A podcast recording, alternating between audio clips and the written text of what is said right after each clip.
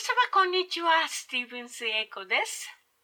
今回のオメガバイブルスタディは、黙示録20章12節からの千年王国の最後に起こる審判の学びです。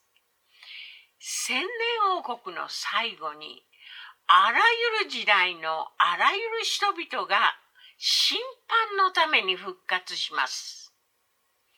黙示録20章12節から15節また私は死んだ人々が大きいものも小さいものも御座の前に立っているのを見た。そして数々の書物が開かれた。また別の一つの書物が開かれたが、それは命の書であった。死んだ人々はこれらの書物に書き記されているところに従って自分の行いに応じて裁かれた。海はその中にいる死者を出し、死もハデスもその中にいる死者を出した。そして人々はおのおの自分の行いに応じて裁かれた。それから死とハデスとは火の池に投げ込まれた。これが第二の死である。命の書に名の記されていないものは、皆この火の池に投げ込まれた。十二節で死んだ人々が大きいものも小さいものも御座の前に立っている。これは魂がハデスにいましたが、お墓の中で眠った体が復活して、魂と合体している状態です。アダムとイブが罪を犯す前は、私たち人間は霊、魂、そして体を持っていました。しかし罪を犯したことによって神様を霊と誠をもって礼拝する霊が死にました。イエス・キリストを信じる者は霊が復活して霊と誠をもって神様に近づくことができます。信者の霊と魂は死ぬと天に送られますが、体はお墓に入れられます。未信者の霊は死んだままですが、魂を通して全員永遠の命を持っています。数々の書物が開かれたというのは一人一人の人生が書物に書き記されていることです。書物の数は多くの種類です。また別の一つの書物も開かれたが、それは命の書であった。数々の書物の中で命の書と呼ばれる書物があります。詩編139編16節で、あなたの目は胎児の私を見られ、あなたの書物にすべてが書き記されました。これはすべてのものが胎児の時に書物に書き記されると考えられます。詩編69編28節で彼らが命の書から消し去られ正しいものと並べて書き記されることがありませんように。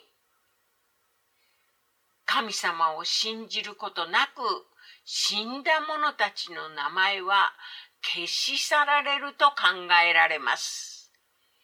また、黙示録13章8節には、子羊の命の書に世の初めからその名が書き記されていないもの。この人たちは反キリストの働きに参加し、惑わされ、彼を拝む人々です。命の書と子羊の書は別のものです。子羊の命の書に書かれている者たちは、世の初めから選ばれている者たちです。どのように選ばれるのかは、全知全能の神様が救われる者をすでにご存知であるがゆえに、選ばれたと考えることができます。死んだ人々は、これらの書物に書き記されているところに従って自分の行いに応じて裁かれた。書き記されている内容に応じて裁かれます。裁きにどのような段階があるのかは語られていません。13節で海はその中にいる死者を出し、死もハデスもその中にいる死者を出した。多くの船が遭難して遺体が見つかっていない人や飛行機が墜落して遺体が見つかっていないなど海の中にある死体が復活します。地上のあらゆる死体、そしてハダスに行っていた魂も一緒に復活し、体と合体します。神様を信じていない死んだすべての人々が復活し、地上に死体が一つとして残りません。第一コリント15章53節から55節朽ちるものは必ず朽ちないものを着なければならず、死ぬものは必ず不死を着なければならないからです。しかし、朽ちる者が朽ちないものを着、死ぬ者が不死を着るとき、死は勝利に飲まれたと記されている御言葉が実現します。死よ、お前の勝利はどこにあるのか。死よ、お前の棘はどこにあるのか。54節で死ぬ者が不死を切るとき、死は勝利に飲まれた。と記されている御言葉が実現します。千年王国の最後に死の棘は完全に破壊され、死というものから勝利します。その後、永遠に死ぬ者はいません。黙示録20章14節で死とハデスとは火の池に投げ込まれた。これが第二の死である。五歳輪直後に起こりました第一の復活に預からなかった者たちがアダムとイブの時から千年王国の最後までの人々全員が審判のために復活します。これが第二の復活です。黙示録20章6節で信者には第二の死は何の力も持っていない。と書かれています。審判のために復活しているものは審判の後、火の池に入れられます。これを第二の死と呼びます。第一の復活に預かった者たちは第二の死は全く関係ありません。15節で命の書に名の記されていないものは皆この火の池に投げ込まれた。神様を信じないまま死んだ人々の名が命の書から取り除かれますから、この書物に名が記されていないものは永遠に神様から離れる火の池に入れられます。ここで多くの人々が疑問を感じています。一生涯福音を聞く機会がなく、神様を信じるチャンスのなかった人々はどうなるのか。その人々が神様を知るチャンスがなかったのに火の池に入れられるなんて神様は不公平だ。これは多くの人々が感じていることです。もしも神様が公平なお方だったら、私たちはどうなっていたでしょう神様はアダムとイブに食べてはいけないと言われたのは、無数の果物がなっている木の中でたったの一本だけです。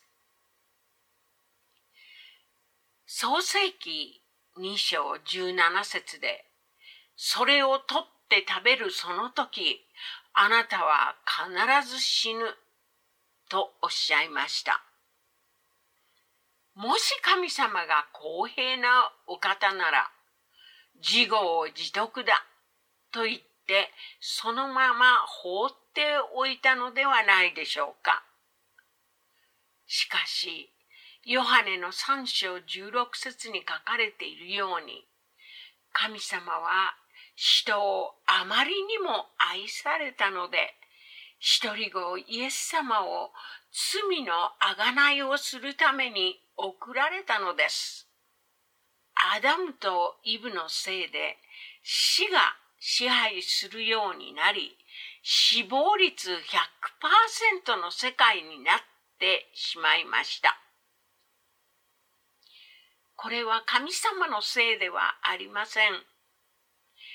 神様が公平なお方なら、ご自身の命を懸けてまで人を罪の世界から救おうとはなさいませんでした。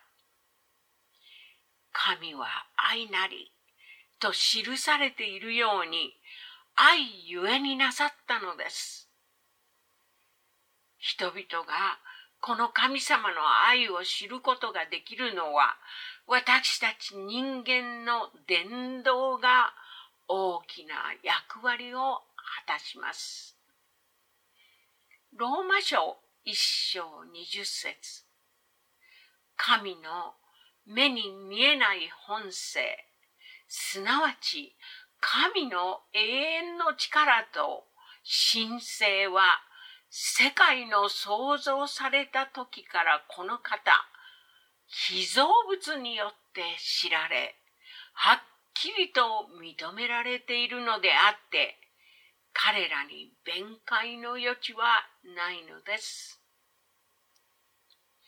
アブラハムは誰にも伝道されていませんが、誠の神様の存在を被造物を通して知り、信仰が生まれて神様とつながったのです。世界中、どこの人々でも被造物を見て創造主の力を知るならば、神様はその人が信じることができるように、その人を導いてくださるに違いありません。それでは、いよいよ永遠の神様の世界、新天神地の学びに入ります。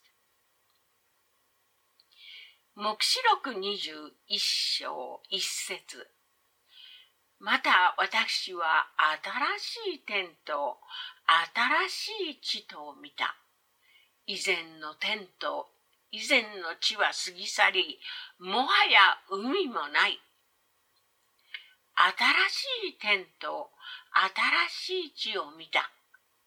以前の天と以前の地は過ぎ去り。